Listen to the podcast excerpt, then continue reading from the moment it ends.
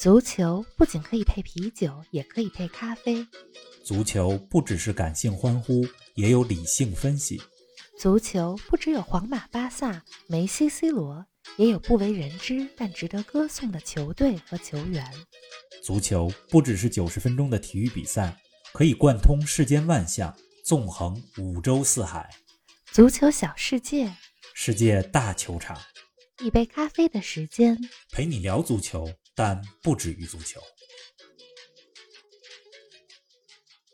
哎，咱们说完了兰帕德下课，图赫尔上课，咱们来说说今天第二个关键词必费。我记得去年你写过一篇球评，叫做“不懂 playmaker” 这个词，看看必费踢球就知道了。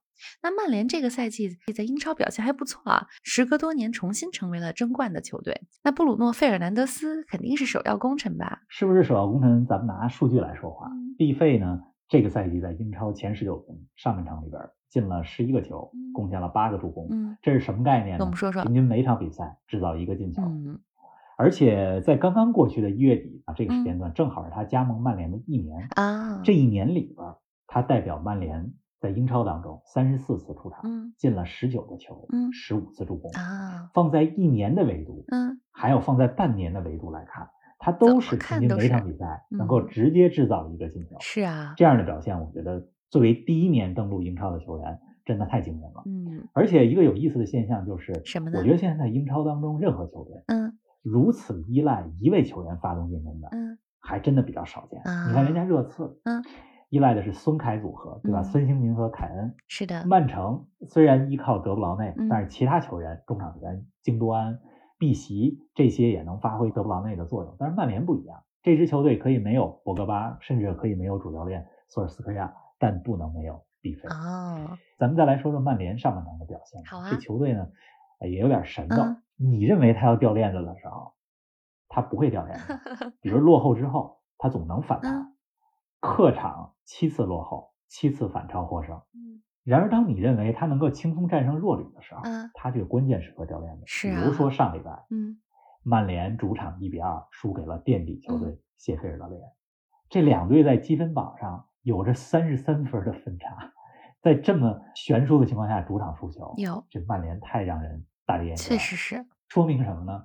曼联这球队还不稳定。嗯，我认为曼联把目标定在进前四、进欧冠更现实。那距离。冠军球队确实还有一段距离。是啊，刚才咱们也讲了，切尔西的主教练兰帕德到图赫尔，一会儿也会说到利物浦主教练克洛普。但是现在在这儿呢，顺便说一句，曼联的主教练索尔斯克亚，嗯，这个索帅啊，人家执教风格 可以用这么一句话来形容：稳坐钓鱼台，嗯，比较随性，心比较大，嗯，任由球员来主宰比赛，就反正我在那儿坐着，我给你们一定的自由度，你来表现。对，这成绩呢？倒是挺不错，嗯，但说实话，我本人对于索尔斯克亚的执教能力啊是有一定质疑，我觉得他的执教水平是比较一般的。嗯，曼联想成为一个争冠球队，有一些环节是要补强。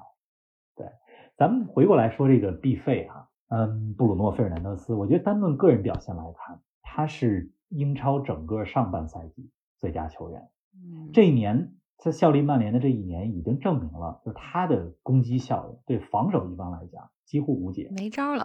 不过他个人的这些高光表现，我觉得也折射出了曼联现在太依赖于他了。对呀，曼联的进攻方式非常的单一。我作为一名曼联的球迷，我必须得说一句，曼联 重归争冠行列，我还是挺高兴的。嗯，但是我觉得他们距离冠军，尤其距离现在的曼城的水平。还是有很远的距离，有差距，还是让人有些担忧。哎，那说完了必费，咱们该说说你说这个扎叔克洛普了。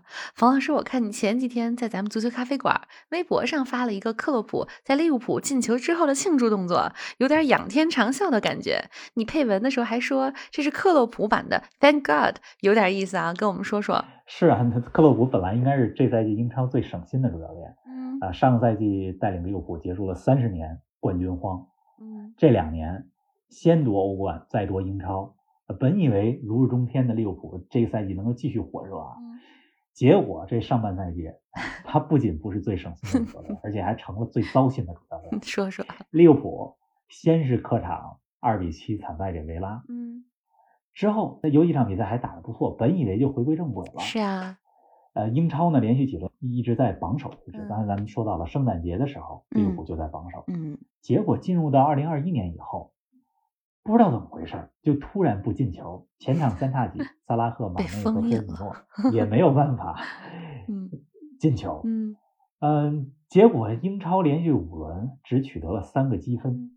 英超五轮本来满满的应该是十五个积分，利物浦只获得了三个积分，而且球队伤兵满营，尤其是中后卫的这个位置上，范戴克、戈麦斯等等好多主力中后卫都受伤了。啊，据统计啊，这个赛季英超上半程这十九场比赛里，克洛普好像用过十套不一样的中卫组合。哎呦喂，太 就。在这位置上 非常的捉襟见肘啊。嗯我发的那个微博，刚你说的是上礼拜利物浦客场三比一战胜了托特纳姆热刺，终于赢球了。是啊，克洛普呢，在利物浦进了第一个球以后，把双手举起来，然后把头抬起来，对着天呼了一口气，那意思是我的天呐，我们终于进球了，太难了。我的神呐，对呀、这种感觉。是啊。嗯，哎，冯老师，那你说利物浦这个赛季这么波折，除了出现大面积伤病之外，还有其他原因吗？会不会跟球员们前几个赛季把该拿的冠军都拿了，到了这个赛季对冠军的渴望程度不足也有关系呢？哎，林子分析我觉得挺到位的，嗯，有这方面的原因，因为对于球员来讲，他的心理影响是很微妙的一个变化。虽然大家觉得没有影响，但是当你赢得了几乎能够赢得的所有冠军的时候，你再去争冠，那和你没有夺得过冠军，你第一次去争冠，这个心态是不一样的。是啊，当然了，这个最近的状态低迷，就是一月初的状态低迷，我觉得最主要原因还是伤病。嗯利物浦呢，真是有点背。嗯，中后卫这位置上，一般来讲，储备四个能打中后卫的就够了。是啊，这利物浦呢，有范戴克，有戈麦斯，有马蒂普，还有能打中后卫的后腰法比奥。结果这些人相继受伤，以至于上周与热刺这场比赛，嗯下半场利物浦打中后卫的两个人，一个是队长亨德森，嗯从中场的位置回来客串中后卫，嗯跟他搭档的是小将菲利普斯。嗯，中后卫人员荒啊，都到这真的是种程度了。另外，中前场迪亚戈，这是去年夏天的时候从拜仁转会过来，也是一个天才球员，但是他来队不久就受伤了，哎呦，最近刚刚伤愈复出。若塔从狼队转会过来的，去年的十月、十一月的时候状态特别棒，嗯但也是状态特别棒的时候受伤了，二月才能回来。所以这样大面积的伤病对任何一支球队来讲都是极大的是啊，真的都是打击。再加上其他一些原因，心理方面的原因，像你刚才说到的，呃连续夺冠以后，他再去争冠，心理上肯定会有一些影响。况且利物浦，咱别忘了，三十年没有夺得英超联赛、英格兰顶级联赛的冠军，对呀、终于二零二零年的夏天夺冠了。嗯本来应该与球迷好好庆祝，来释放一下是啊，这个夺冠的喜悦，但是因为疫情的原因，跟球迷一块庆祝的这个环节都没有，确实这是都憋 在还在心里憋着呢。嗯 另外呢，很多球迷们也在说，说利物浦是一个这个很有钱的俱乐部。嗯那你既然人员受伤这么多，你就买人呗。但是大家可能不知道的是，利物浦这两年来，他投入重点就花钱的地方比较多。嗯啊，克洛普和俱乐部的领导层也决定这两年的投入重点主要在球队的训练基地上。啊，据说他的新的训练基地刚刚盖好，嗯，所以这两年在转会市场上，你会看到利物浦没有什么大手笔的买卖。重金的克洛普呢，嗯他一直以来的理念也是什么呢？就是我不买最贵的，嗯我只买我最需要是的和最符合球队技战术嗯风格的。所以呢，就是本赛季你看这个赛程又这么密集，加上了这么大面积的伤病，呃，我觉得克洛普包括利物浦真的有很多主观和客观的原因，是的，造成了2021年刚开始就这么低。嗯但是好在上个礼拜，人家连赢了两场，嗯。三比一战胜了热刺嗯，三比一战胜了西汉姆联。嗯。我觉得利物浦这个状态已经调整回来了，嗯，还是挺看好他们能够对 冠军有有一个冲击的是啊，而且跟大家预告一下，嗯。二月七号，就北京时间的这周日的晚上，嗯。利物浦和曼城有一场直接对话，这场比赛或许将决定这个赛季的冠军走势。嗯，可以来关注一下。看来冯老师是比较看好利物浦和曼城争冠啊。那咱就来说说曼城吧。终于说到郭德纲了。哎，刚你说到过去两个月里，曼城是英超中表现最好的球队，展现出了夺冠的势头。而这位足球世界里的郭德纲是曼城目前状态最火热的球员。快来跟我们说说这个京多安最近的表现吧。京多安应该说过去两个月的表现吧，哎呀，真的是让人出乎意料。他是一个中场球员，嗯但是他在过去这两个月里边，应该也就是七周的时间，嗯一共进了七个球。嗯，你要知道，他整个上赛季英超三十一次出场，怎么样呢才进了两个球，贡献过一次助攻。嗯而在曼城过去八轮的比赛里，嗯就进了七个球，这过去很八轮的进球数嗯已经超过了他在一八一九年曼城鼎盛赛季的时候单赛季六个进球的进球总数。我看了几场曼城最近的比赛，啊，尤其是一月三号他们客场三比一赢切尔西的那场，嗯。京多安有一脚远射破门，打啊，得非常漂亮。嗯。曼城呢，它是一个球星云集的球队，嗯京多安在这支球队里边，他是一个不显山不露水，不是最出彩的，。嗯。我觉得他的状态最近之所以能够被激活，一方面是自己的努嗯。力，另外一方面还要归功于瓜迪奥拉对曼城战术的改革。啊，让他显出来了，了解瓜帅的球迷朋友们都知道啊，瓜迪奥拉的战术一直在进嗯化。这赛季初，很多人都说曼城这比赛变得这么无趣了，啊，原来都是进攻赏心悦目，现在怎么变成踢得这么嗯稳、这么沉闷呢？但实际嗯上，从这个赛季初开始，人家瓜迪奥拉是在通过一些比赛尝试新的战啊，术。是新招呃呢，自己准备进嗯化呢。对，呃，不过经过了这个尝试期以后啊，这段时间瓜迪奥拉就找到了每个位置最适合用的球员，比如说中后卫的组合，呃鲁本迪亚斯和斯通斯，这现在是英超最稳定的中后卫组合。中场方面，罗德里或者费尔南迪尼奥打后腰，一个单后腰就足够了。德布劳内依然是曼城队中头号的进攻发动者。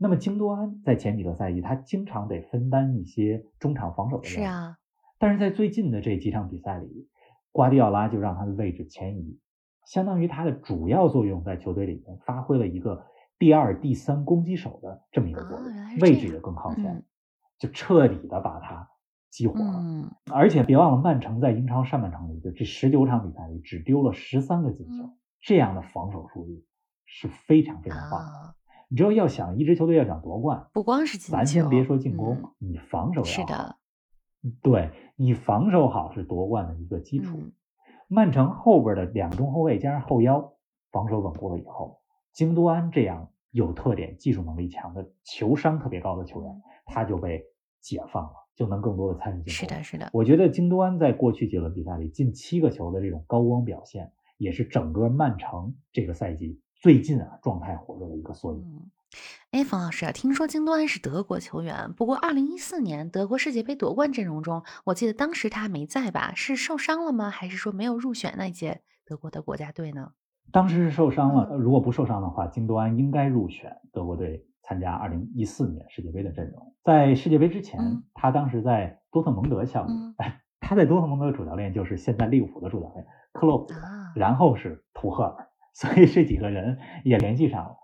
巴西世界杯是二零一四嗯年，但是在二零一三年应该是八月份左右，他受过一次非常严重的伤，啊，因为这次伤病缺阵了将近一年的时间。有那很长时间了，京多安呢，他是一个经常受到伤病困扰的也是太难呃了。，他刚来到曼城的第一个赛季，嗯也是二零一六一七赛季，嗯也因为两次受伤，缺席了整个大半个赛季的比赛。嗯那这个赛季初，就是现在进行的这个赛季，他还因为感染了新冠，错过了曼城的前几场比赛。嗯之后慢慢坐稳了主力位置。